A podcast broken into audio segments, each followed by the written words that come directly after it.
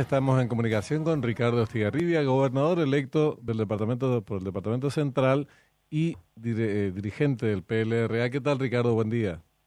Buen día, Benjamín. Un saludo a vos, a tu compañero y a toda la audiencia. Muchas gracias por atendernos. Bueno, queríamos saber cómo sigue la situación en el liberalismo, segunda fuerza política en el país, una situación sabemos cuál es después de las elecciones, muy complicada a nivel de su directorio, el tema de Efraín.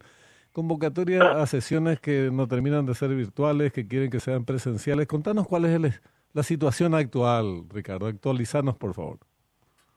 Y nosotros primeramente nos reunimos con diferentes sectores internos del Partido Liberal, en el cual eh, todos coincidimos de que tenemos que llamar a una convención nacional.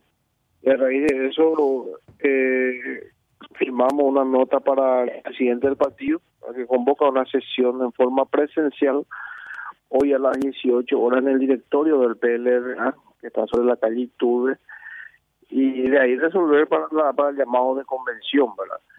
Todos estamos con el espíritu de ayudarle al partido a, a renovar y a reconstruir prácticamente pero eso también requiere una predisposición del presidente en el cual no estamos viendo nosotros la predisposición, porque ayer a las 12 del mediodía hemos metido la nota al directorio solicitando la, la sesión, en el cual el, estatuto del partido es bien claro, con cinco firmas se puede solicitar una sesión extraordinaria, pero nosotros hicimos firmar 32 firmas titulares en el cual estamos convencidos de que el camino eh, a, a seguir en la convención y que la convención marque la hoja de ruta que deberíamos seguir. Y luego el presidente ayer de tarde convocó una sesión virtual nuevamente para el día jueves, ¿verdad?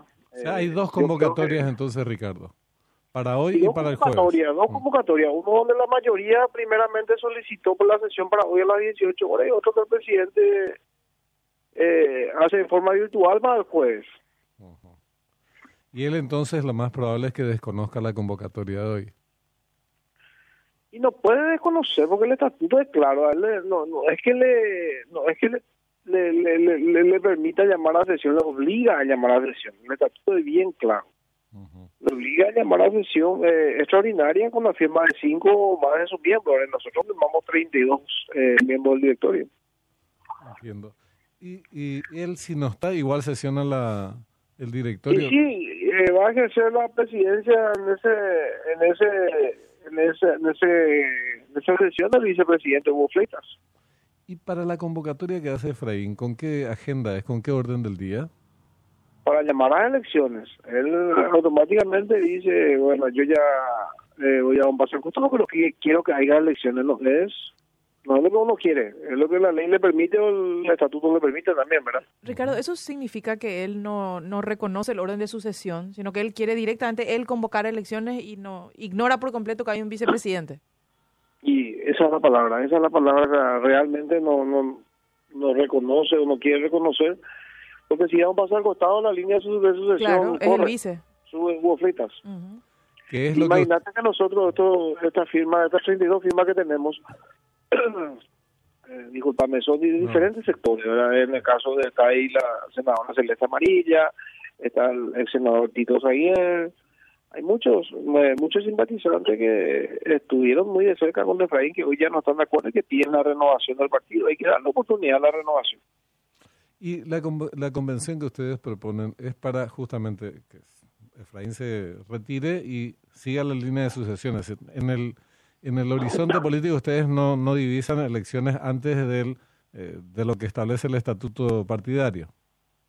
En la convención se puede tratar varios temas. Y uno de los temas es la crisis del partido en el cual vamos a ver qué resuelven los convencionales. Ese ya es otro escenario. ¿verdad?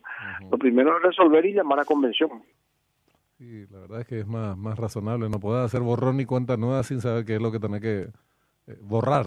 ¿verdad? Y vamos a elecciones, muchachos. Espera un poquito, pasaron demasiadas cosas que tenemos que discutir por qué pasaron, quiénes son los responsables y cómo obramos frente a eso, ¿verdad? Así mismo, así mismo. Bueno, entonces la sesión hoy se hace sobre la base. ¿Cuántos miembros tiene el directorio del PLR, entre paréntesis?